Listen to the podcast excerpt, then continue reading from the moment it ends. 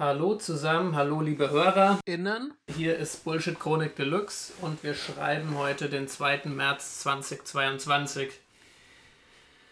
Ähm, diese Folge wird thematisch und auch von der, ich sag mal, Stimmung, die uns begleitet, etwas anders sein als die bisherigen Folgen, da es seit dem 24. Februar einen Angriffskrieg auf die Ukraine gibt und mm. ähm, ja, wir natürlich dementsprechend betroffen einerseits sind.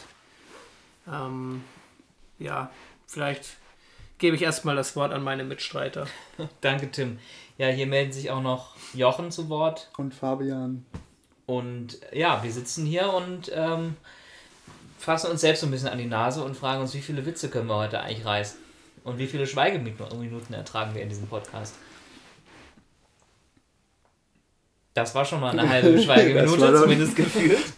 Ähm, ja, Mann, es gibt, äh, es gibt irgendwie, glaube ich, bei allen eine ganze Menge, was uns gerade im Kopf und im Bauch rumschwirrt. Und das ist äh, sehr viel, was wir vielleicht mal so ein bisschen sortieren, einfach versuchen können zu sortieren heute, vielleicht, und ein bisschen äh, uns auf die Couch legen ähm, und Nabelschau betreiben? Oder sollen wir die ganze Zeit unsere politische Meinung agitativ zur Schau stellen und uns solidarisch erklären und zur Hilfe mit den angegriffenen Ukrainern aufrufen. Was, was können wir machen? Was, was ist sinnvoll? Wonach ist stets euch? Wir als Bullshit Chronik Deluxe, als ähm, volkstragender Podcast haben da auch einige Verantwortung. Die unkenntlichen Massen, die uns hier gerade im Äther zuhören, ja? Womit, genau.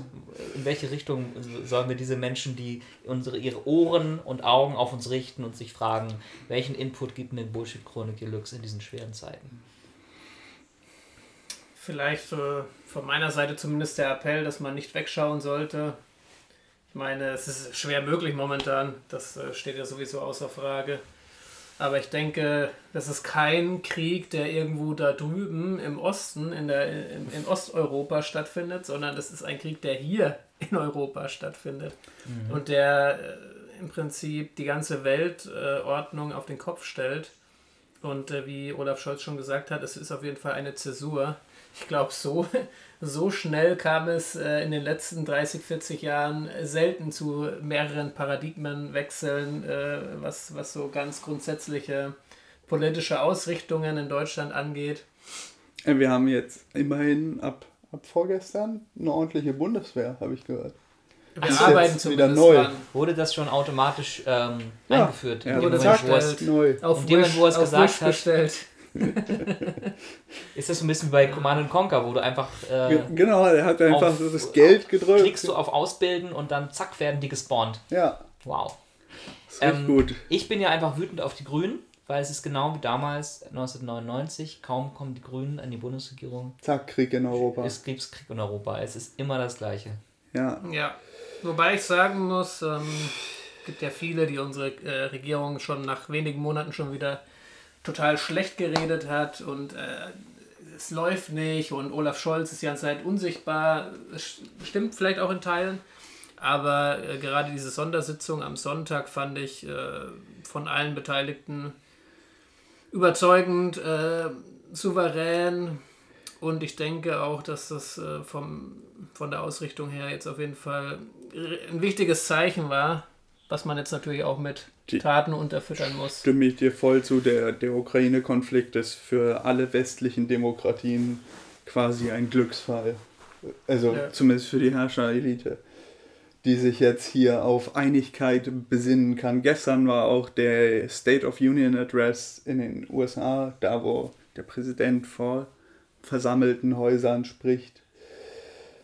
Da wird Einigkeit demonstriert. Das ist, ist, ist nett für die. Das ist jetzt ein böser Witz. Also, ja. Also die ja, Formulierung, ich, über die bin ich auch ein bisschen gestolpert, mir, aber. Mir sind, mir sind die Untiefen in, in, in Fabians äh, Sätzen gerade auch nicht ganz entgangen. Also Glücksfall ähm, in, in dem Moment, wo in direkter Nachbarschaft, also quasi direkt neben der NATO und der, direkt neben der EU, blutige, blutige Eroberungskriege geführt werden und vor allem ja die westlichen Politikeliten, ich hasse das Wort Eliten, die westliche politische Führung, die Regierungen acht Jahre lang weggeschaut haben und am ganz am Anfang der Krim-Annexion mal ein paar halbherzige Sanktionen erlassen haben, dann wurde auch noch ein Flugzeug mit 300 Niederländern, äh, die eigentlich in Urlaub fliegen wollten, abgeschossen. Jawohl, also nicht alle, aber 200 Niederländer sind daran gestorben und noch. Die sind auf dem Weg in den Urlaub abgeschossen worden oder auf dem Rückweg? Also ich weiß nicht genau. Erinnerst du dich an die MH17 Malaysian Airways? Ich glaube, die wurde Richtung Osten 18. abgeschossen. 18. Juli 2014. So ich bin der Meinung, die ist in, in Amsterdam äh, ähm, gestartet und ist nach Malaysia oder nach Singapur, also Singapur wahrscheinlich geflogen. Oder sie waren auf dem Rückweg. Das spielt überhaupt keine Rolle. Sie sind das über die Ukraine geflogen. Rolle. Ach Fabi, komm, also du musst jetzt auch mal ganz kurz anfangen, hier äh, den Clown mal für ein paar Sekunden auszuklammern. Okay ich sage, vor acht Jahren äh, wäre der Wendepunkt gewesen, wo man nicht nur gemerkt hat, dass Putin ein Diktator ist, der eben vor Angriffskriegen nicht zurückschreckt, ja. sondern dass eben auch Kriegsverbrechen und äh, zivilistische, äh, zivile Opfer, auch aus ganz unbeteiligten Staaten, die zufällig, ob sie jetzt auf dem Weg in Urlaub waren oder ob sie auf dem Weg, was weiß ich, waren, weil es äh, Vulkanforscher waren, die in der Südsee irgendwas, ist mir scheißegal. Da sind drei, über 300 Menschen gestorben weil pro-russische Separatisten, in Klammern nicht gekennzeichnet gekennzeichnete russische Soldaten, mit russischem Kriegsgerät, mit einem russischen Bug-Raketenwerfer auf irgendwas geschossen haben, was sich da am Himmel bewegt hat, in der Hoffnung oder in der Meinung, das könnte ein ukrainisches Militärflugzeug sein. Und bums war es halt leider nicht. Und damals es, ja, es gab Sanktionen, aber damals hätte der wissen, wissen, können, das ist über, ja, fast acht Jahre her, also die, die, die Krim-Annexion ist genau acht Jahre her, da haben die sogar mit dem Datum noch so gespielt. Die, die erste Rede, wo jetzt letzte Woche Putin angekündigt hat, übrigens ist uns egal, dass da eine Grenze zwischen der Ukraine und, und Russland ist, die war am 22.02. und am 22.02.2014 wurde die damalige ukrainische Regierung gestürzt ähm, vom Euromaidan. Also da ist Janukowitsch ah. äh, nach Russland geflohen. Also Symbolpolitik ist denen schon wichtig. Und wir hatten jetzt acht Jahre Zeit und haben acht Jahre lang uns halbherzig darüber ausgelassen, haben immer wieder Leute in Talkshows eingeladen, die gesagt haben, man muss doch die legitimen Sicherheitsinteressen Russlands verstehen und Putin ist auch eigentlich nur ganz emotional mitgenommen davon, dass der Westen ihn nicht mag und hat aus reiner Gegenwehr ähm, Soldaten nach, in die Ukraine geschickt. Und das hat, ging acht Jahre lang so. Und jetzt ist für mich auch ein bisschen eine Zeit der Wahrheit und des Erwachens, wenn, wenn, wenn Fabian so ein bisschen zynisch sagt, der Westen hat einen Glücksfall, weil sie jetzt zusammenstehen können. Okay, ich sage, es ist ein Glücksfall, zynisch, zynisch gesprochen, es ist ein Glücksfall, weil wir zumindest uns jetzt nicht mhm. mehr die ganze Zeit täuschen darüber, was die Absichten von Wladimir Putin sind. Acht Jahre ist es schon her, 2008. Ja, acht Jahre. 2014. 2014. 2014? Ich dachte 2008 war es. Georgien. Ja, okay, du kleiner Besserwisser. Ja, Natürlich guck. konntest du es auch bei Georgien sehen. Aber weißt du, was der Unterschied Oder ist? Oder Tschetschenien. Weißt du, was der Unterschied ist? Genau. Also es, ist, es läuft es ist ja immer dasselbe also. Muster. Es läuft schon sehr lange, aber... Und Georgien ist jetzt noch ein bisschen Georgien, weiter weg Georgien, als die Ukraine. Georgien hat kein, ähm, wie heißt es, äh, Dings da, Zusammenarbeitsabkommen mit der, mit der EU, EU ja. ähm, verhandelt und auch sozusagen dann irgendwann ratifiziert oder nicht ratifiziert, was der Anlass für den Euro Myanmar. Ähm, die äh, Tschetschenen auch nicht. Und das sind brutale, äh, menschenverachtende Kriege. Ganz schlimm. Ich fand es auch damals schon schlimm. Die Ukraine ist einfach so weit weg wie Italien oder wie Mallorca. Und das sind, vor meiner Zeit das sind Georgien. Mehr oder weniger direkte Nachbarn. Wenn überhaupt, also wir, wir reden jetzt natürlich ähm, über alles gleichzeitig. Ich glaube, hoffe, ihr merkt nicht, wie aufgewühlt wir sind. Wir versuchen es zu verbergen. Also nur noch mal zur Aufklärung oder zur Richtigstellung. Die MH, Moment. 17. 17. MH17 war es, genau, die ist damals von Amsterdam nach Kuala Lumpur äh, mhm. geflogen. Also nach Malaysia. In den Urlaub. Genau, um 16.20 Uhr äh, abgeschossen, tatsächlich. Ja, von alle einer tot. Bug M1. Wie viel? 330 Menschen oder so an Bord, alle tot. Ja. 283 Passagiere und 15 Besatzungsmitglieder. Mhm. Mhm. Also insgesamt 298. Ja. Ja, ähm, ich denke mal, äh, Fabi hat natürlich mal wieder wie fast immer den richtigen Ton nicht wirklich getroffen. Aber ich glaube, insofern kann ich dem Fabi recht geben, dass zumindest äh, das so ein ähm, so ein Schockmoment war, so eine Schockwelle, die auch irgendwie alle westlichen Demokratien getroffen hat, dass jetzt alle aufgewacht sind und äh, dass man jetzt auch merkt, wir halten, wenn es darauf ankommt, halten wir alle zusammen. Und so, also wo man dann auch gedacht hat, äh, bezüglich Sanktionen, da wird jetzt wieder jeder rumverhandeln. Da wird jetzt wieder, wie man es in der EU sonst kennt, da wird dann wieder rum äh, lamentiert und es gibt wieder Vetos oder einige stellen sich quer. Viktor ähm, Orban Shoutout ist hier zu an, Shoutout an Ungarn und, äh, und, und Polen. Äh, Polen auch mitunter, ja, die natürlich etwas rechtskonservativer sind als wir. Ja, und, und der polnische Regierungschef, ganz kurz nur, der polnische echt? Regierungschef ist nach Berlin geflogen und hat Olaf Scholz als den letzten, der sich gegen die SWIFT-Sanktionen gestellt hat, überzeugt. Also mhm. da hat die rechtskonservative polnische Regierung tatsächlich. Ähm, also Polen stellt sich ja nicht quer bei den Sanktionen gegenüber Russland. Richtig, aber, ja. aber bei ganz vielen EU-Themen, das ja, wollte gut. Tim das sagen. Gut, sagen. aber jetzt hier bei den äh, Sanktionen, jetzt speziell um Viktor Orban, mhm. der angekündigt hat, kein Kriegsgerät durchs eigene Land äh, ja. an die Ukraine äh, senden genau. zu lassen. Genau. Weil Polen historisch ja ähm, ein angespanntes Verhältnis mit Russland hat. Warum denn eigentlich? Warum denn eigentlich? Ähm, Warum hassen alle Russland? Wollen wir kurz ins Geschichtsbuch gucken? Also erstmal ist es ja super wichtig, mega super wichtig. Mhm. Ähm, wow, also wie viel Verbindung ich in meinem Leben zu Russinnen, zu Russen, zum Land Russland habe. Ich habe es zwar noch nie bereist, aber ich kenne so viele Menschen, enge Freunde, Familienmitglieder, Beziehungen, MitbewohnerInnen und er und was auch immer. Also wir wollen hier überhaupt nicht irgendwas. Äh, es gab ein Restaurant in mhm. irgendwo Deutschland gestern gelesen, das sagt, wir wollen keine russischen Gäste haben. Das ist das beschissenste das dämlich, und ja. widerlichste und dümmste und rückwärtsgewandteste, ja, was man aus dieser Situation machen kann. Vor allem, solange Jochen noch seine, seine Yacht an der Côte d'Azur stehen hat. Psst, oh Mensch, Tim! ähm, ja, also es ist natürlich ganz klar, dass die russischen Bürger das in weiten Teilen ablehnen. Beziehungsweise, man weiß, man weiß, und selbst man wenn weiß, nicht. Und ja, kannst, das Ding ist ja, die Umfragen, die man zum Krieg hat, die sind ja auch wiederum staatlich ja. äh, kontrolliert. Ähm, dementsprechend kann man, kann man eigentlich gar keine richtige Aussage darüber treffen, keine verbindliche Aussage. Aber ich gehe mal davon aus, entweder viele wissen es nicht, dann gibt es einen Teil, der durch Propaganda halt einfach blind alles äh, aufnimmt und äh, ja, allem allem Handeln der Regierung zustimmt.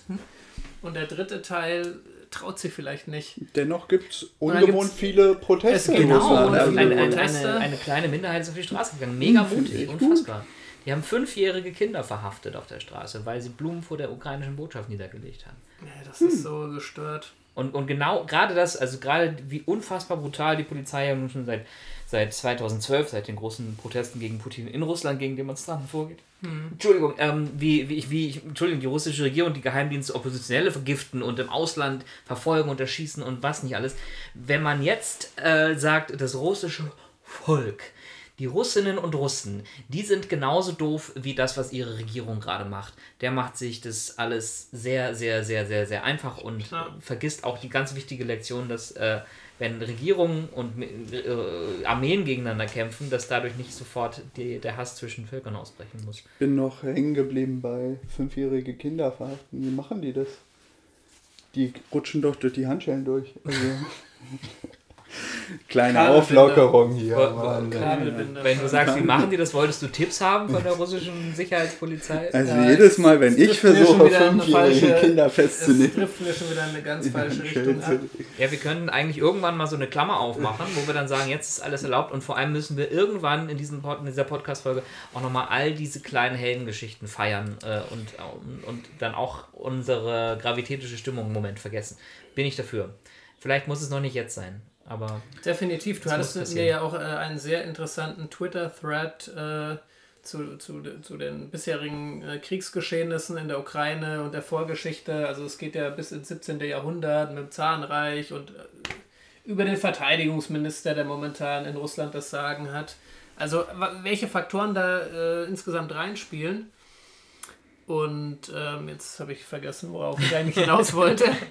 Aber ja, ach, jetzt habe ich es wieder, genau. Es, es ging auch darum, dass, äh, was die Ukrainer jetzt natürlich so stark macht, ist wiederum auch ihre Geschlossenheit, dass eben in weiten hm. Teilen mhm. sich auch die Zivilbevölkerung mhm.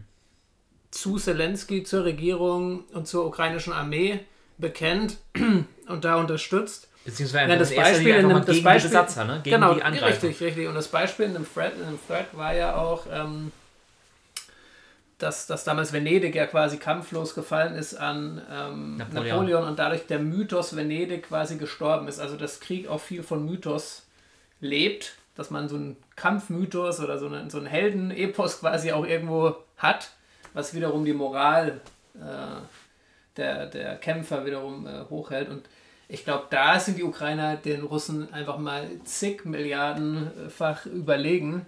Momentan auf jeden Weil Fall. Weil ja. die Russen, die denken, die sind ja quasi zu diesen Truppenübungen gefahren äh, nach Belarus, an, an, an die Grenze zur Ukraine oder äh, auch hier nach Südrussland, in dem Glauben, dass sie hier quasi so ein bisschen Training machen und äh, haben das so ein bisschen als Urlaub betrachtet. Mhm. Und auch ähm. in, der, in der Zivilbevölkerung gibt es äh, da gar kein, keine Zustimmung für. Also sie haben sich gar keine Mühe gemacht vorher irgendeine Zustimmung zu erschaffen durch Mythos ja. allein. Aber das ist doch, das ist doch auch so was.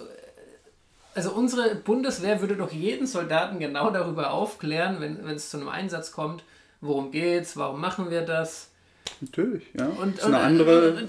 Das ist halt so dieses, dieses Zynische, was wir uns eigentlich gar nicht vorstellen können, dass da wirklich jemand ist, dem ja nicht nur, äh, ich sag mal, die der Gegner in Anführungsstrichen jetzt die, das ukrainische Volk oder das ukrainische, die ukrainische Armee und die Regierung scheißegal sind, sondern halt auch die eigenen Soldaten, die dann halt, das sind ja teilweise junge Wehrpflichtige. Mhm. Ich glaube, äh, wie lange ist die Wehrpflicht in, in Russland? Zwei Jahre. Zwei Jahre. Aber es umfasst eine große Spanne, ne? Es ja. werden Leute eingezogen. Von, ich glaube, von 19 Alter. bis 27 ja, genau. oder so, 18 ja. bis 27. Aber dann für zwei Jahre, ja. Genau. Und natürlich können sich äh, Oligarchensöhne mit guten Anwälten da irgendwie rauswieseln. Mhm. Das ist klar. Das ja, so, dass du da nicht angezogen worden bist, ist klar. Ich mit meiner Yacht, genau. Die muss ja. Zurück zu um, Tim. Ähm, und das, das, und, äh, also es ist wohl auch so, dass die teilweise auch in weiten Teilen keine Smartphones mehr haben oder da eingeschüchtert wurden und es äh, kursieren auch Bilder auf Twitter, man muss immer aufpassen, weil man dann doch nicht weiß, ob es die Bilder jetzt hundertprozentig echt sind und valide, aber es ist ja auch zu sehen, wie die total zusammengepfercht in irgendwelchen Baracken hocken. Und äh, was man jetzt so von der Front dann auch hört, ist, dass sie mit ihrem Riesenkonvoi wiederum auch nicht weiterkommen oder nur langsam weiterkommen, weil sie eben auch logistische Probleme haben, kein Benzin, zu wenig Nahrungsmittelreserven und so weiter und so fort. Also und vor allen Dingen nicht mal wissen, kann, was sie eigentlich machen. Was man sicher sagen kann, Putin ist auf jeden Fall in seinem Wahn, in, seine, in seiner äh, verblendeten Ideologie, ist er wirklich in, dem, in der Annahme da reinmarschiert, dass die Ukrainer halt äh, sie einfach mit offenen Armen empfangen. Das dauert vielleicht ein, zwei Tage, wir, wir schmeißen ein paar Raketen, dann ergeben sich alle und äh, dann installiert da den nächsten Alexander Lukaschenko. Weil ja die russische Propaganda seit, seit Jahrzehnten jetzt mittlerweile sagt, äh, und zwar nicht nur in Russland, sondern auch in Deutschland, äh, auch bei RT Deutsch, Sputnik etc., einfach sagt, das sind hey, ja Russen. Die, die, die, die Ukrainer oder zumindest ein Großteil der Bürgerinnen und Bürger in der Ukraine fühlen sich eigentlich als Russen, sprechen Russisch, haben Verwandte in Moskau, leben in der Nähe der russischen Grenze, ähm, waren Teil des Sowjetimperiums und sind deswegen eigentlich irgendwie auch Russen. Und wenn wir dann da reinkommen, dann müssen die sich doch eigentlich freuen. Oder zumindest die meisten von denen. Und das ist so die Propagandalüge, die ja nun schon uns seit Jahren auch immer mal so hier und da begegnet und begleitet.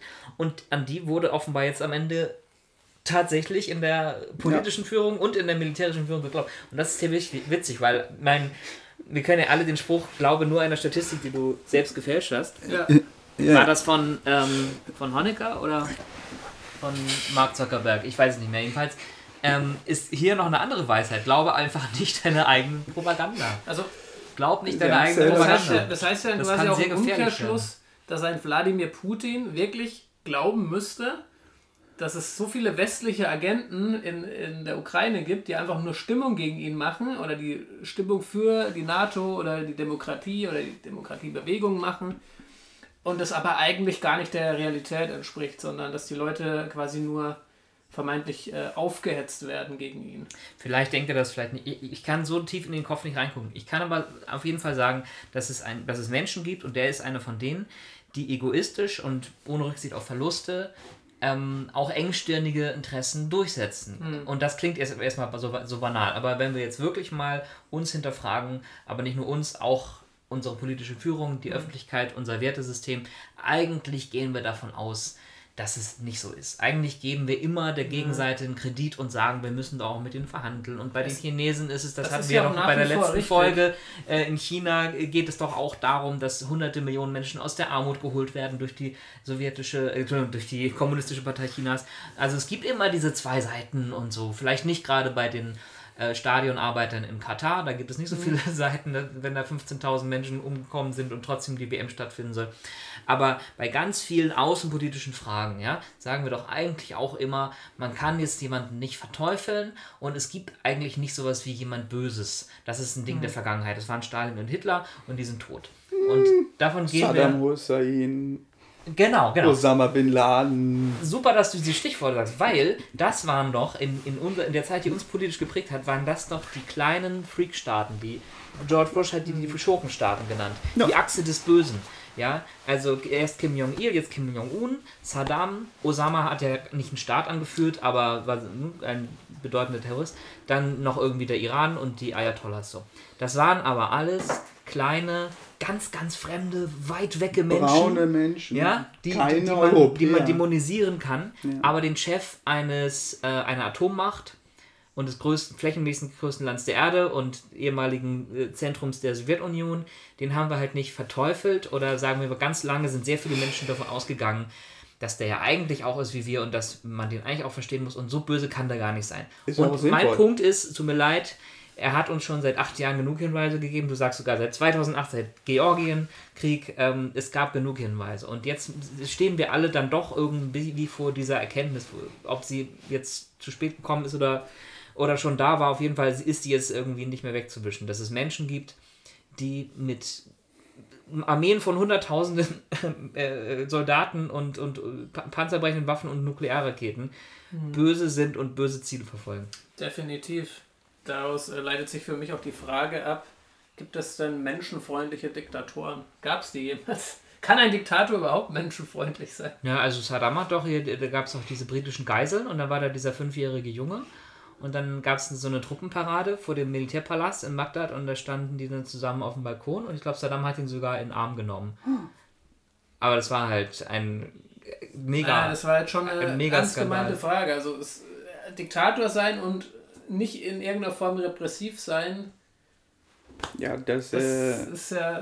Ja, wir haben ja lange über Putin, aber wir haben lange auch über Putin gelacht, wie er mit nacktem Oberkörper durch Sibirien reitet, wie er Bären und weiße Tiger mit bloßen Händen niederbresselt, wie er Eishockey spielt und wie er, sein, wie er immer seine Muskeln zeigt und haben auch immer so ein bisschen gesagt, ach guck mal, ist ja putzig, der will ein Macho sein und so.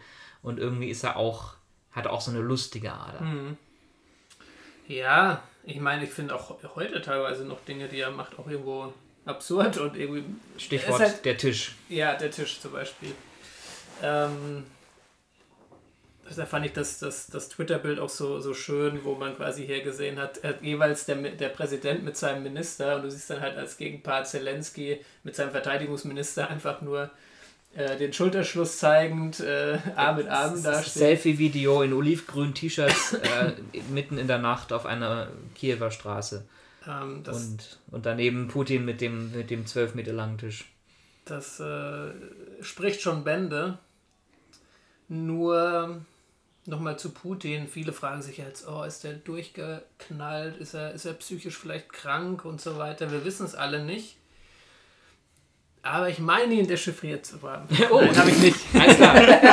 Gut. Okay. Welt, nein, Weltexklusiv. Also jetzt bitte nein, alle nochmal tief wenn, wenn, wenn wir jetzt mal versuchen, das einfach nur aus seiner Sicht so zu sehen, soweit man das kann. Da hat er ja klipp und klar gesagt, sein Ziel ist äh, Entmilitarisierung der Ukraine, wobei die Ziele haben sich auch irgendwie, zumindest das, was er kommuniziert hat, hat sich auch ständig verändert. Aber gehen wir mal davon aus, er will auf jeden Fall da einreiten, äh, alles platt machen und äh, so eine Marionettenregierung äh, installieren oder tatsächlich das irgendwie in die russische Föderation äh, aufnehmen, wobei ich eher an Ersteres glaube. Ähm, deswegen, wie kannst du den jetzt davon abhalten? Also Sanktionen wird er sich nicht gefallen, also klar, wird er sich gegen zur Wehr setzen, aber es war ja klar, dass er jetzt nicht deswegen einlenkt weil ich glaube, er lebt ja wirklich in diesem Fantasiegebäude, er muss jetzt wieder die Zeit zurückdrehen und es muss alles wieder imperialistischer werden. Wir müssen wieder eine Großmacht sein. Hm, schwierig. Und wenn man sich jetzt das alles überlegt, der hat das ja über Jahre schon geplant. Also es, ich glaube jetzt nicht, dass der jetzt erst seit zwei Jahren diesen Plan verfolgt. Der mhm. plant das wahrscheinlich seit fünf, sechs, sieben, acht Jahren, noch länger. Also ja, das ist ein sehr wichtiger Hinweis. Zum Beispiel hat, ergibt für mich jetzt gerade die Vergiftung von, von Nawalny vor, vor gut zwei Jahren äh, sehr viel mehr Sinn.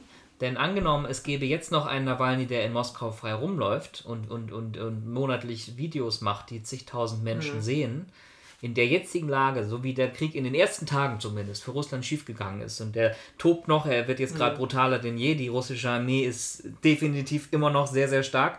Ähm, und trotzdem, äh, es gab Propaganda-Rückschläge für Putin. Wenn jetzt noch ein Nawalny frei in Russland rumläuft, nicht so gut. Also, Aber wer, twi wer twittert von seinem Account? Das ist ja die Frage.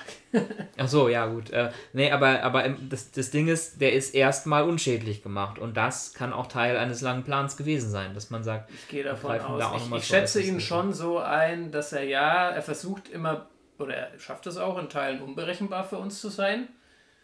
Aber ich glaube nicht, dass er nicht ohne Pläne arbeitet. Also ich glaube, dass der sehr wohl alles oder vieles durchdacht hat. Wir haben ihn, glaube ich, jetzt schon mehrfach überrascht. Ich glaube, die Sanktionen, die so, die so hart waren und so geschlossen, gerade auch gegen seine Zentralbank und dass er jetzt nicht an seine Assets kommt, an, an, an sein Geld, was da irgendwo ähm, ja zwar vorhanden ist, aber nur elektronisch, ähm, auf das er jetzt nicht mehr zugreifen kann. Ich denke schon, dass das ihn überrascht haben wird und äh, dass jetzt wirklich der Aufschrei um ein tausendfaches größer ist als noch 2014, äh, wo es eben, ich sag mal, wo man das vielleicht noch als so kleinen Lokalkonflikt abgetan hat. Ja, also ich bin mir sicher, dass die Sanktionen, dass die, dass die tiefere Weisheit ähm, der, der, hinter diesen Sanktionen, die die EU und die USA oder westliche Staaten beschlossen haben, nicht ist, dass er morgen sagt, oh, ihr habt recht, ähm, hm. Das war jetzt gemein, jetzt ziehe ich meine Soldaten also, sondern das kann er darum, nicht.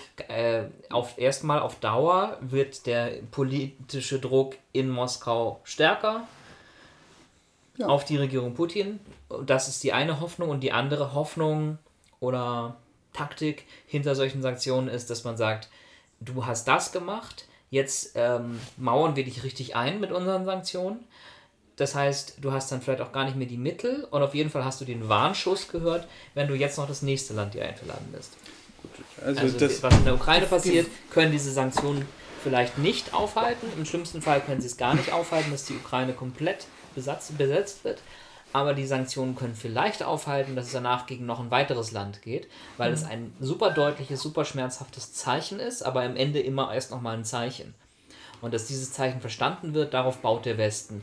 Und ähm, dass Putin dann damit rechnen muss, wenn sie solche krassen Sanktionen, die auch westlichen Staaten indirekt schaden werden, mhm. wenn sie diese jetzt verabschieden, werden sie beim nächsten Angriffskrieg, egal gegen welches Land das dann geht, wieder heftig reagieren. Und ich glaube, mhm. das ist auch so das, was wir jetzt alle, äh, unter, wessen, unter welchem Eindruck wir alle jetzt so stehen und sagen, wow, dass sie es dann doch hingekriegt haben, auch wenn sich gerade die deutsche Regierung zum Jagen tragen lassen musste, äh, und die Schweiz, ich glaube, erst gestern eingelenkt hat und gesagt hat, wir schließen uns äh, diesen äh, Swiss-Boykott und den Sanktionen gegen die Nationalbank auch an, was für die Schweiz vielleicht noch ein, noch ein höherer Stock war, als für die Deutschen, dass sie ihr Militärbudget Definitiv, erhöhen. Definitiv, das hat mich auch überrascht. Aber dass das jetzt tatsächlich vielleicht auch Putin wahrnimmt und sagt, ui, das ist ein bisschen mehr, als ich erwartet habe.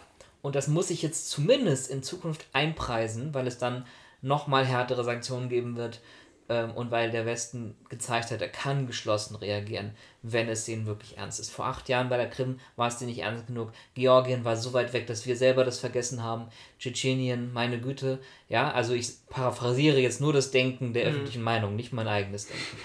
Aber dass es diesmal ein Wendepunkt ist, dass er wirklich einen Widerstand kriegt. Ich denke, im Westen werden tatsächlich die äh, der Einfluss und die Auswirkungen der Sanktionen ein bisschen überschätzt. Ich glaube nicht, dass es Putin wirklich kümmern. Ich habe auch nicht gesagt, Weil dass es wirklich funktioniert. Die Sanktionen sagen, treffen in erster Linie die, die russischen Bürger und nicht Putin in seinem Glaspalast. Also der, da wird der Wein weiterfließen bei ihm. Ja, ja, aber insofern, also ich ja, ich gebe dir recht, kurzfristig, das wurde jetzt auch schon in vielen Talkshows und von vielen Experten ja auch so beschrieben, dass, dass die Sanktionen eher mittelfristig wirken. Aber wenn man sich jetzt allein den Mechanismus überlegt, jetzt sollten, wovon ich jetzt auch mal ausgehe, die Demonstrationen in Russland nicht abreißen, sondern eher sich intensivieren, dann braucht er auch wiederum mehr Mittel, er braucht mehr Personal, was in, in Russland die, die Lage unter Kontrolle hält. Dementsprechend hat er auch wiederum weniger Mittel für den Krieg in der Ukraine oder für andere Kriege. Also das sind alles Kosten und es gibt ja wirklich ähm, grobe Schätzungen, dass ihn ein Kriegstag 20 Milliarden US-Dollar kostet. Echt? Und wenn man, ja, und wenn er, ähm, wenn, wenn er da, gut, jetzt hat er wohl 600 Milliarden auf der hohen Kante, aber von denen kann er nur auf 200 das, wohl. Äh, das wäre da ein Monat. Er kann, nur, er kann vor allem nur über 200 Milliarden verfügen, mhm. ähm, momentan. Und da weiß man auch nicht, wie gut das wirklich klappt. Genau, also äh, Fabi, klar, der, der, der, der, der Krimsekt und der georgische Wein werden im Kreml erstmal weiter fließen. Total klar.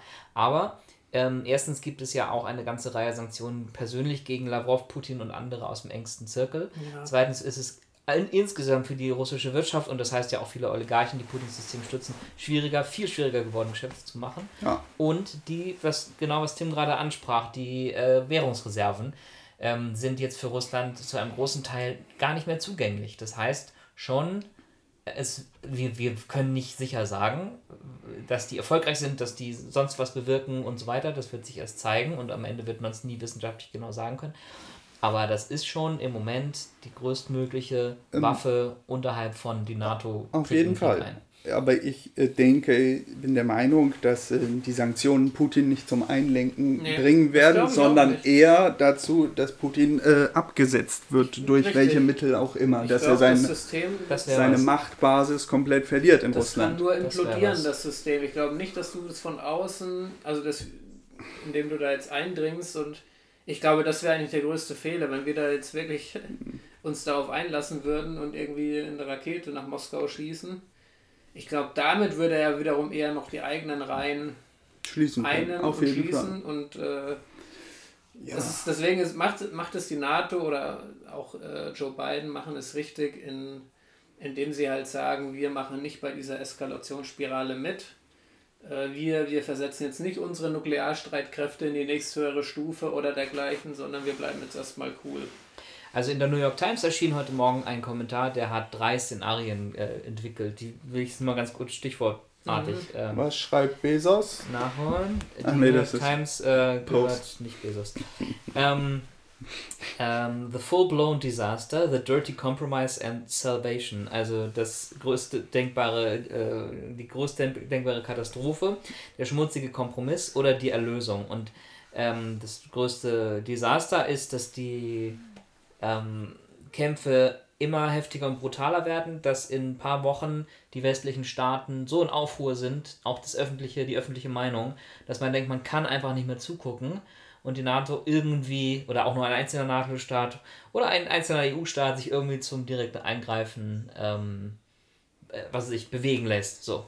Und dann, Atomkrieg. was, genau, was Tim gerade sagt, das ist dumm. Äh, es ist tatsächlich dumm. Es ist auch ehrlich gesagt dumm, über eine sogenannte Flugverbotszone über Kiew zu reden. Ja. Weil eine Flugverbotszone ist ja erstmal nur ein Wort die muss ja durchgesetzt werden. Ja. Und wenn dann ein russisches Flugzeug kommt und sagt, ist mir egal mit der Flugverbotszone, dann muss jemand, der die Flugverbotszone sich ausgedacht hat, eine Rakete nehmen und dieses russische Flugzeug abschießen und damit wäre die NATO im Krieg. Ja. Und wenn die NATO im Krieg mit Russland ist, da muss ich dann sogar sagen, da bin ich dann doch eher ein Putin-Versteher, dass ich sage, in dem Moment, wo die NATO im Krieg mit Russland ist, Kauft euch Tickets nach Afrika. Ist Russland sozusagen auch im Krieg mit der NATO und in einem solchen Krieg schießt man aufeinander und wenn beide Seiten Atomkriege haben, ja. äh, Atomwaffen haben, schießen sie mit Atomwaffen auseinander. Damit will ich nicht sagen, dass es dann gerechtfertigt wäre, dass man mhm. Atomwaffen rausholt, aber auf jeden Fall ähm, äh, erkennen wir dann damit an, dass Putin sich auch gegen den Westen und dann auch mit seinen Atomwaffen gegen die ganze Welt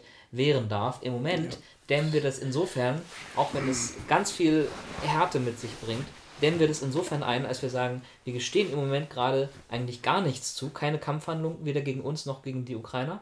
Aber der Krieg wird damit auf die Ukraine begrenzt im Moment.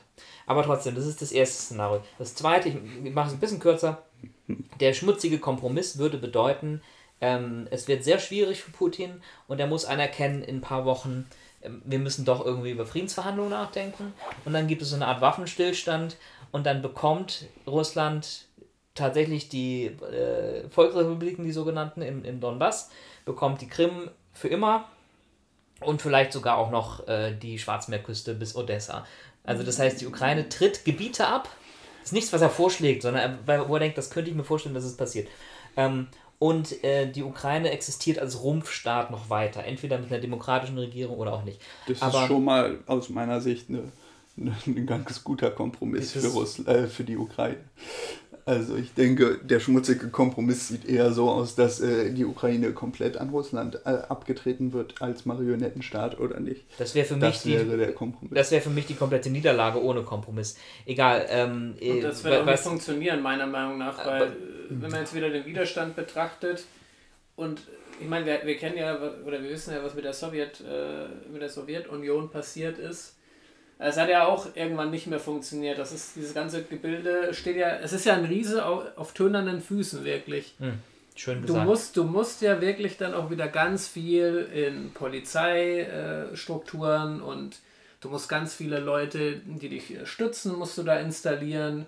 Und bei 40 Millionen Leuten, gut, jetzt haben sich natürlich einige auch auf die Flucht gemacht, was völlig verständlich ist.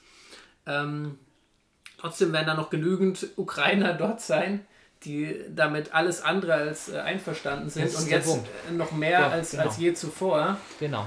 Und äh, es wird die... diesen Guerillakrieg geben, es wird ja. weiterhin vielleicht Anschläge dann geben. Das wird, der wird dann nie, der, ich kann mir nicht vorstellen, wie der da Ruhe und Kontrolle reinbringen genau. Denkt an die, denkt an die USA in, im Irak. Da, da hat gestern ein, genau, da hat gestern ein ähm, ich glaube, ehemaliger Befehlshaber von NATO-Streitkräften in, in Europa, also ein US-General, im Stern gesagt, hör zu, ähm, in, in Irak waren etwa maximal 1% beteiligt an allen möglichen Aufständen und Anschlägen und so weiter.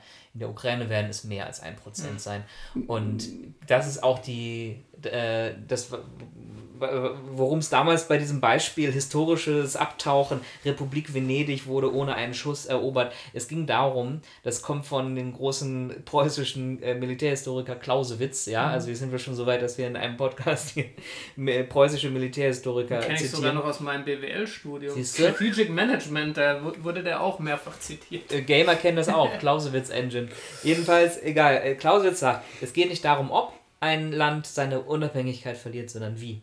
Also mhm. damit ist jetzt die Frage sozusagen, wenn man aufgibt, wenn, wenn, wenn ein das Land aufgibt, nicht, dass es heißt, äh, ein Land soll bitte bis zum letzten Mann oder Frau kämpfen. Also wir wollen hier auch keine, keine Heroisierung von irgendwelchen nee. Kämpfen machen. Überhaupt nicht. Es geht um die Analyse. Die Republik Venedig hat kampflos aufgegeben, hat damit Blutvergießen vermieden. Ja? Mhm. So, hehre Ziele. Aber die Republik Venedig, die tausend Jahre lang unabhängig gewesen war, bis zu diesem Zeitpunkt war damit Geschichte. Nach, als Napoleon ging, wurde Venedig Teil von Österreich für 100 Jahre oder so, oder 70. Und dann wurde es Teil von, von äh, Italien. So.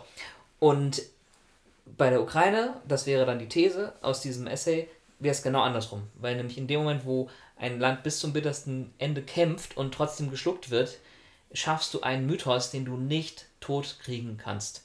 Das Einzige. Und was auch immer mit Zelensky passiert, äh, alles Gute, Slava Ukraini, aber äh, ein, ein Szenario, wo all das mit Gewalt niedergeschlagen wird und die Ukraine oder ein Teil der Ukraine irgendwie äh, mhm. formal äh, unter die Einflusssphäre äh, der Russischen Föderation und vor allem des Diktators Putin gerät, das wird nicht gemütlich für die. Nein, absolut das wird nicht. nicht gemütlich, also für die, für die russischen Besatzer. Ja. Andererseits haben wir jetzt, wir haben sechs Tage Krieg, ja, oder heute ist der siebte Tag. Ähm, jetzt schon Prognosen zu, zu treffen, oh, die, die Ukrainer werden für 20 Jahre aufständisch sein, finde ich auch ein bisschen nee, voreilig. Ja, auch und, gesagt. Ja, ja schon. Man, man, man, weiß, man weiß natürlich nicht, was passieren mhm. wird. Die Frage ist natürlich, wie bleibt man trotzdem noch diplomatisch mit Russland in Kontakt? Also das ist ja auch so ein, ein ja. Unrechtsstaat. Also ich meine, die haben uns ja auch die ganze Zeit davor geführt, im Kreml mehr oder weniger. Oder haben uns halt dreist belogen die ganze ja. Zeit. Die wussten die ganze Zeit, dass sie einreiten werden.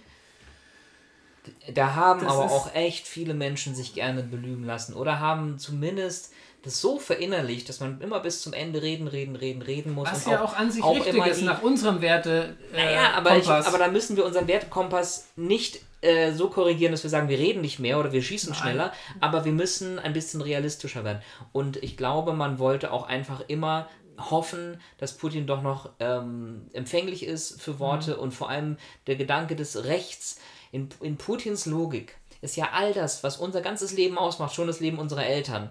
Dass man nämlich Verträge hat, Verträge und diese nächtelangen äh, Sitzungen mit Angela Merkel und Nicolas Sarkozy und wem auch immer. Und dann hat man noch das kleine Montenegro, das muss umgestimmt werden.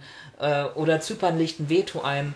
Und hier, das zählt für jemand wie Putin alles überhaupt nicht gar nicht alles, was die EU ausmacht und auch alles, was die NATO ausmacht. Tut mir leid, selbst wenn man gegen die NATO ist und total antimilitaristisch ist. Die, NATO, die NATO, ist, ein, ist ein Vertrags, äh, eine Vertragsorganisation, die sich, mal abgesehen von 1999 Kosovo, weil Russland ein Veto im Sicherheitsrat eingelegt hat und der Genozid an den Kosovo-Albanern nicht gestoppt werden konnte, da hat sich die NATO als NATO über Völkerrecht hinweggesetzt so, im Irak war es schon nicht mehr die NATO. Gut, zurück, sorry. Was aber ist Salvation? Die, aber die NATO basiert auf Recht äh, und Gesetz und hält sich in der Regel daran. Die EU tut es im Großen und Ganzen auch, leider nicht bei der Sicherung der Außengrenzen, da verstößt die EU gegen Menschenrechte, aber im Großen und Ganzen leben wir in einer Welt, die von Recht und Gesetz irgendwie begrenzt ist, dass es das, dass es das zumindest gibt. Und Putin erkennt das alles nicht an. Bei ihm zählt nur, wer hat die größere Armee und er hat die lautere Propagandamaschine. Und das ist einfach eine ganz andere Logik, eine ganz andere Welt. Und da war Olaf Scholz noch Anfang letzter Woche in, in Moskau, oder wann war es? Anfang letzter Woche? Vor zwei Wochen. Mhm. Und wurde dann gefragt, was ist denn, wenn Putin äh, seine Drohung wahrmacht und die beiden Volksrepubliken anerkennt? Und Olaf Scholz hat geantwortet, ja, das glauben Sie doch nicht, dass, dass er das tun würde. Das halte ich für sehr unwahrscheinlich.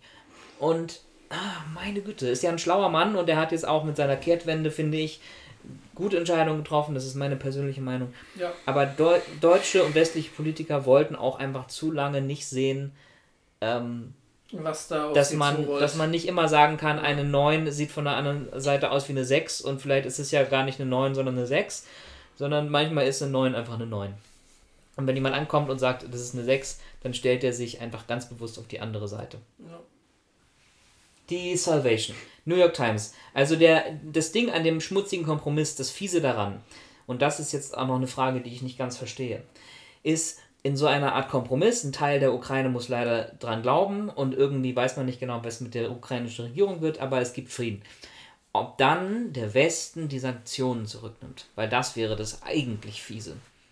Das wäre das eigentlich Fiese. Damit würde man Damit der Ukraine sagen. Putin eigentlich fast ohne größere Schäden das Ding für sich äh, gewonnen. So, und, und, und das ist eben die Frage, ob so ein Kompromiss, also wie der aussehen würde, das ist auch immer noch zu früh, da gebe ich Fabi total recht nach sechs Tagen Krieg. Aber ähm, ich fände das ganz schlimm, wenn man nämlich sagen würde, in dem Moment, wo er im Schießen aufhört, äh, nehmen wir auch die Sanktionen zurück. Das würde ja erstens bedeuten, er kommt mit ganz viel durch, was er gemacht hat. Mhm. Und zweitens, wie kann man denn Putin jemals wieder irgendwas glauben, dass er die Ukraine künftig in Ruhe lassen wird? Das wird ja nicht passieren. Okay, aber jetzt zu Salvation. Die Salvation sieht halt so aus. In, in, in Moskau wird die Stimmung immer schlechter. Ähm, es gibt wenige verzweifelte Demonstranten, die auch alle sofort ein, eingebuchtet werden. Ähm, aber die Sanktionen lasten einfach auf diesem Land. Und dann äh, treffen sich vielleicht in irgendeinem Hinterzimmer des Kreml mal zwei Generäle und sagen, also läuft es eigentlich gerade so, wie wir uns das vorgestellt haben? Äh, oder, oder, ne? Und dann geht es jetzt nicht um so Assassin's Creed-mäßig, dass jemand was Putin in seinen Tee mischt und dann diesen und dann diese Tasse Tee über diesen 10 Meter langen Tisch so rüber, so hier, Herr Präsident, sondern eher darum, mit so einem dass seine Glasrohr und so Pfeifen Ja, mit einem Glasrohr, genau. Es geht dann eher darum, dass, dass, seine, dass seine Geldgeber ähm, und seine Minister sagen, Gospodin General, er ist gar kein General, oder? Gospodin Präsident. Eishockey. Ähm, Gospodin, Judo, Ehren, Gospodin äh, Torwart. Gürtelträger. Ähm, es, nicht war, mehr, nicht mehr. Nicht mehr es war eine große und ehrenvolle Zeit für Russland. Sie haben unsere Grenzen erweitert und unserem Ruhm gemehrt. Aber jeder muss auch mal abtreten. Und dass es dann vielleicht zu, einem, ja, zu einer Palastrevolte kommt, ohne Tote. ohne Nuklearkrieg, aber doch irgendwie so ein bisschen, dass er, dass er gegorbatschoft wird. Ja, ähm, Gorbatschow hat aber weit im Gegensatz zu Putin die Macht nicht so zentral in der Hand gehabt. Und ähm, also klar, die Salvation schon klingt, klingt super, aber auch da habe ich meine Bedenken, was äh, passiert mit Russland in einem Land, was so zentralisiert auf eine Herrscherfigur äh, ausgelegt ist, was da für ein Machtvakuum entsteht, ähm, welche Kleinstparteien sich dann absplittern und halt ihr Nuklearsilo kurz mal behalten. Also es gibt kein gutes Ende und ähm, alles ist scheiße, die Welt ist schlecht. Ähm, kauft euch Tickets nach Afrika, da fallen keine Nuklearwaffen runter. Ja? Glaube ich. Ist es so? Ja, was, was gibt es denn für Ziele in Afrika, die man mit Nuklearwaffen treffen wollen würde? Also die haben auch ein paar Großstädte, habe ich gehört. Ja, aber die sind ja nicht in der NATO, die sind nicht in der EU, die machen ja nicht mit. Also ein nuklearer Winter würde 20.000 Jahre dauern und das aufgewirbelte Material würde so lange die Sonne verdunkeln. Ja, aber in Afrika ist immer Sommer. oh Gott, oh Gott, oh Gott. Alles klar. Also ich habe jetzt, hab jetzt zwei Vorschläge noch, ja? äh, ähm, wie wir diesen Podcast äh, zu einem würdevollen Abschluss führen. Okay. Jetzt sagen wir noch was Ernstes darüber, ähm, was, man, was wir so machen, was wir glauben, was ihr machen könntet. Und dann gibt jeder noch seine Top 3 äh, geilsten Heldenmomente von Ukrainern, die sich gegen ihre Besatzer wehren. Ich fange damit an. Okay, fang, meine drei an. Momente oder Achso, meine ich drei. Dachte, ich dachte, du sagst jetzt erstmal was Ernstes. Oder wollen wir das ganz am Ende machen? Ähm, okay, fangen wir mit dem Ernsten an. Ja. Ähm, ich bin gestern ein paar Stellen abgeklappert in, in Berlin, äh, Ukraine-Hilfe, ähm, verschiedene orthodoxe Gemeinden und da ist mein Eindruck gerade in Berlin, wir reden jetzt in Mhm. unserer Berliner Wohlstandsblase, dass es hier mehr Helfer gibt als Hilfsbedürftige. Es haben ja auch noch kaum äh, Menschen, die aus der Ukraine geflüchtet sind, es nach Deutschland geschafft. Die meisten sind in Polen und Slowakei und, Rumänien, richtig? Und Ungarn sind auch einige. Ungarn sind auch einige. Ähm, das wird sicherlich in den nächsten Wochen noch aktuell. Ich habe schon bei mehreren Stellen äh, mein Wohnzimmer angeboten als Schlafplatz. Hat sich niemand gemeldet. Ich glaube, man kann im Moment Geld spenden. Das ist sehr sinnvoll, wenn man Geld hat. Wenn man kein Geld hat, Kann Bitte man- an. kann man Dinge spenden. Geht äh, auf Facebook, Ukraine Hilfe Berlin. Man- Auch wenn ihr nicht in Berlin seid, die haben umfangreiche äh, Listen und Adressen, äh, was man wo wie machen kann. So. Und, und redet mit euren Freunden und Freundinnen in Russland und sagt, das Feind ist nicht äh, die Nation Russland, sondern der ist Feind, das Feind, sondern der Aggressor, den man international ächtet, das ist der Präsident und das ist die Führung um ihn herum. Und ja, ob ich, ich möchte keinen Menschen äh, in einer Pol Polizeidiktatur dazu aufrufen, dass sie auf die Straße gehen und sich niederschießen oder verhaften lassen. Das kann ich nicht tun. Ähm, aber ja, Thoughts and Prayers. Jo, dem kann ich mich eigentlich auch nur anschließen. Äh, ja, ich habe äh, auch schon gespendet an eine Hilfsorganisation meines Vertrauens. Ähm, An WWF? genau, genau, an Peter. Ähm, und darüber hinaus, ja, wir haben jetzt auch ein paar Taschen gepackt mit Hygieneartikeln, mit äh, Decken, äh, Kuscheltieren für die Kiddies und werden das äh, morgen dann äh, zu so einem Hub bringen, wo dann eben ja, LKWs losfahren Richtung Ukraine. Super cool. Finde ich auch. Und ähm, ja, darüber hinaus, was kann man noch machen? Ich man zum natürlich jemanden bei sich aufnehmen, haben wir auch schon überlegt. Ähm, nur sind wir die nächsten Tage leider selbst nicht da. Ich habe es ja, wie gesagt, schon, ich hab's- ich es wie gesagt schon angeboten, aber bisher noch Mhm. nirgendwo Antwort bekommen. Ich glaube, das wird aber in den nächsten Wochen aktuell und brisant werden, wenn Leute auch nach, nach Deutschland Bisher sind nur 20.000 Leute in Berlin. Ich glaube, das werden noch viel, viel mehr. Ähm, ja, Top 3 Momente. kommen. Go. Oder äh, Fabi, wolltest du noch was zu den Hilfen sagen? Ich glaube, wir haben es aber alles zusammengefasst. Ich habe zum Beispiel am letzten Donnerstag aus Pietät einen ganzen Tag lang auf Crusader Kings 3 keinen Angriffskrieg geführt, sondern habe mein Reich nur durch Heiraten vermehrt. Das ist auch, auch was, was, was sie liebe Zuhörer, persönlich tun können. Ich, ich bitte darum. Okay, dann fange ich an, ja? Ja. Ein Edeka-Markt in Kiel. Erteilt Wladimir Putin Hausverbot. Herr Putin, ab sofort haben Sie in unserem Edeka-Markt Hausverbot, verkündete der Supermarkt am Donnerstagabend über Facebook. Die Begründung folgte prompt. Kein Mensch von Intelligenz zettelt in so einer Zeit vor allem in, in, so einer Zeit, solche Dinge an. Sie verraten ihr Volk und schaden allen Menschen in Europa. Deshalb möchten wir sie in unserem Geschäft nicht mehr sehen. Finde ich so geil. Nicht mehr sehen. Also bisher haben wir sie immer gerne hier willkommen geheißen. Es war auch toll, äh, wenn sie da waren. Bei uns in Kiel, im Edeka. Finde ich wunderbar. Leider musste Putin der... ist leider nicht Angela Merkel. Ich glaube nicht, dass er noch selbst irgendwelche Supermärkte aufsucht. Das ist lange her, ne? Okay, Moment Nummer zwei. Ähm, auf Mallorca gab es eine Konfrontation. Äh, auf Mallorca habe ich gelernt, leben etwa 2000 Ukrainerinnen und Ukrainer und auch etwa 2000 Russinnen und Russen. Und äh, es gibt da offenbar ein soziales Gefälle. Auf jeden Fall gab es äh, eine oder gibt es eine Millionärsjacht, die einem russischen Oligarchen gehört und die da in Palma verankert liegt. Und ein Besatzungsmitglied, also ein Angestellter von diesem Menschen, ist ein äh, ukrainischer Maschinist und der hat dann in den Nachrichten, also war natürlich erstens zu Recht empört, dass sein Land angegriffen wird, aber hat dann in den Nachrichten gehört oder von der, seiner Familie, dass sein Haus bombardiert wurde. Und daraufhin ist er zu diesem Schiff gegangen, zu dieser äh, Millionärsjacht, wo er eben auch wirklich arbeitet, nicht als Eindringling, sondern als Mitarbeiter, mhm. und hat da die Ventile aufgedreht und wollte die Yacht versenken. Wurde dann aber von anderen Mitarbeitern irgendwie daran gehindert und dann ist die Yacht so halb versunken und der Typ ist erstmal verhaftet. Und das dritte ist natürlich. Ja, ist natürlich. Ja, kann man verstehen. Finde ich völlig, das finde ich super. Ja, also, es trifft Reiche. Es trifft Reiche, es trifft Reiche. Es trifft reiche Russen. Ich es meine, ist auch noch auf Mallorca, wo es irgendwie alles ein bisschen harmlos ist, was man nicht so, so schlimm.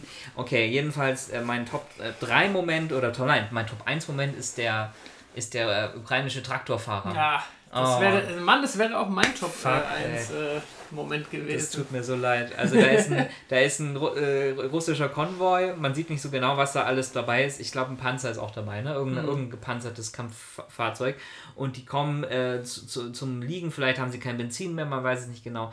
Und irgendwie hat es ein ukrainischer Bauer, wer auch immer, äh, Traktorfahrer, es geschafft, unbemerkt da rückwärts ranzufahren und hat eben eines dieser Militärfahrzeuge einfach abgeschleppt. Und dann siehst du, wie der Traktor losfährt und den Panzer wegschleppt und dann kommt ein russischer Soldat und läuft da hinterher, wirklich wie so ein verrücktes Dashcam-Video aus, ja, ja. aus St. Petersburg, ja, oder wie so ein Schuljunge da, oder wie im Slapstick der Polizist, der sagt, nein, sie haben, mein, sie haben meinen, meinen Streifenwagen mitgenommen. So. Also das ist einfach ein königlicher Moment.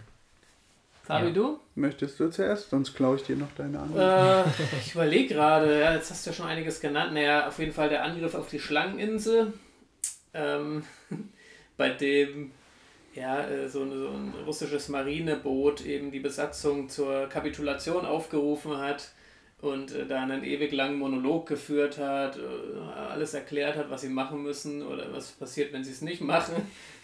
und der der ganz trockene äh, Kommentar war einfach nur, äh, ihr Hallo Russland, Hallo russische Marine, fickt euch einfach mal. Idi Nahui. Idi Nahui. Und äh, ja, äh, dann gibt es natürlich äh, unterschiedliche Aussagen, was da jetzt wirklich im Anschluss passiert ist, ob die weggebombt wurden. Anscheinend äh, jetzt doch nicht ganz, Gott sei Dank. Ähm, das war auf jeden Fall ein Top-Moment. Der zweite Top-Moment äh, ist die, ich glaube, ältere Dame, die in einer kleineren ukrainischen Stadt zu den russischen Soldaten hingeht und ihn fragt, was er denn hier eigentlich mache. Und er soll doch bitte nach Hause gehen, das ist hier äh, ukrainisches Territorium. Und er dann nur ganz trocken sagt, naja, wir sind hier bei einer Truppenübung. und äh, sie dann halt sagt, naja, aber es ist doch hier, was wollt ihr hier? Es ist hier nicht Russland ja, äh, lassen Sie uns das jetzt bitte nicht eskalieren. Bitte, bitte beruhigen Sie sich, äh, Madame. Und äh, sie weiter halt nur furztrocken. Naja, dann pack dir wenigstens ein paar Sonnenblumenkerne in deine Jackentasche.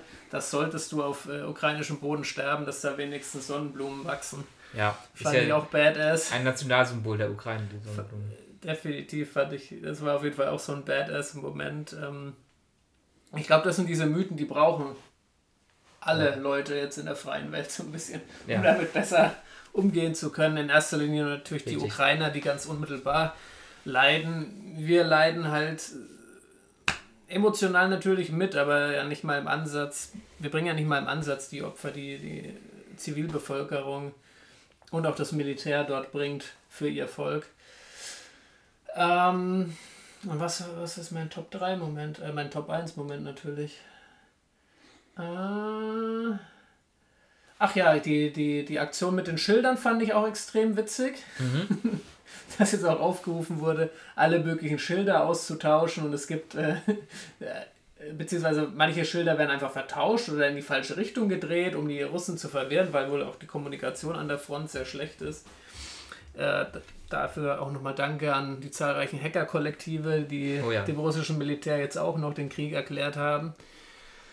Ähm, und auf jeden Fall, ja, äh, sind die Russen ganz schön verwirrt. Es gibt wohl auch jetzt äh, irgendwelche Schilder, ich weiß nicht genau, wo es war, aber da steht da quasi drauf: Hallo, ihr Russen, fickt euch, geht zurück nach Russland und wenn ihr dort seid, fickt euch in Russland auch nochmal. Also es so, so sinngemäß. Das ist jedenfalls extrem, extrem amüsant. Mhm. Fabi, hast du noch drei? Eigentlich hätte ich, ich noch mehr, wenn ich, ich habe nur, nur einen, einen Top-Moment. Und zwar ist es ein heulender, kapitulierter russischer Soldat, der gerade über, äh, weiß was ich, FaceTime mit seiner Mutter telefoniert, während er von äh, ukrainischen Soldaten mit Tee und äh, Brot versorgt wird.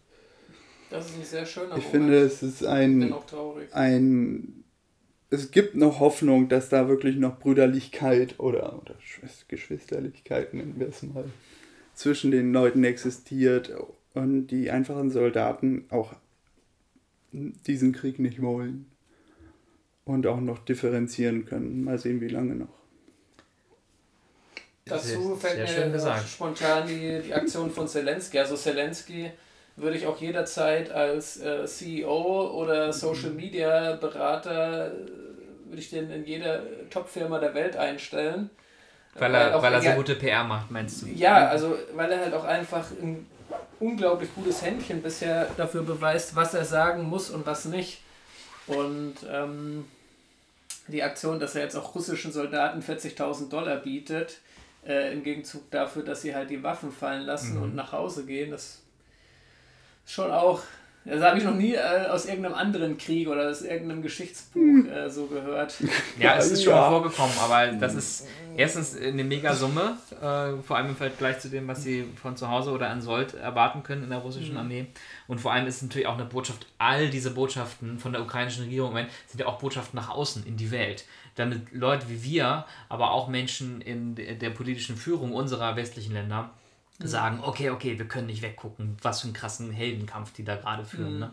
Und Helden hin oder her, das Konzept muss man eigentlich kritisieren. Wir finden es bestimmt auch nicht geil, dass man die Waffe in die Hand nimmt, gegen irgendjemanden zu schießen. Aber wenn es irgendwo in, in meiner Erfahrung in, letz, in jüngster Zeit in unserer unmittelbaren Nachbarschaft einen Kampf gab, der gerecht war, dann, dass sich die Ukrainer gegen diese Besatzer wehren. Äh, zu Zelensky fällt mir noch ein, die Filmszene, ich habe nie diese TV-Show geguckt, wo Zelensky in seiner letzten hm. Karriere als Schauspieler einen, einen, ukrainischen Präsidenten spielt, hm. aber auch einen ukrainischen Präsidenten, der eigentlich eher aus Versehen Präsident geworden ist. Vorher war er irgendwie ein, ein, ein frisch geschiedener Lehrer, der zurück zu seiner Mutter ziehen musste.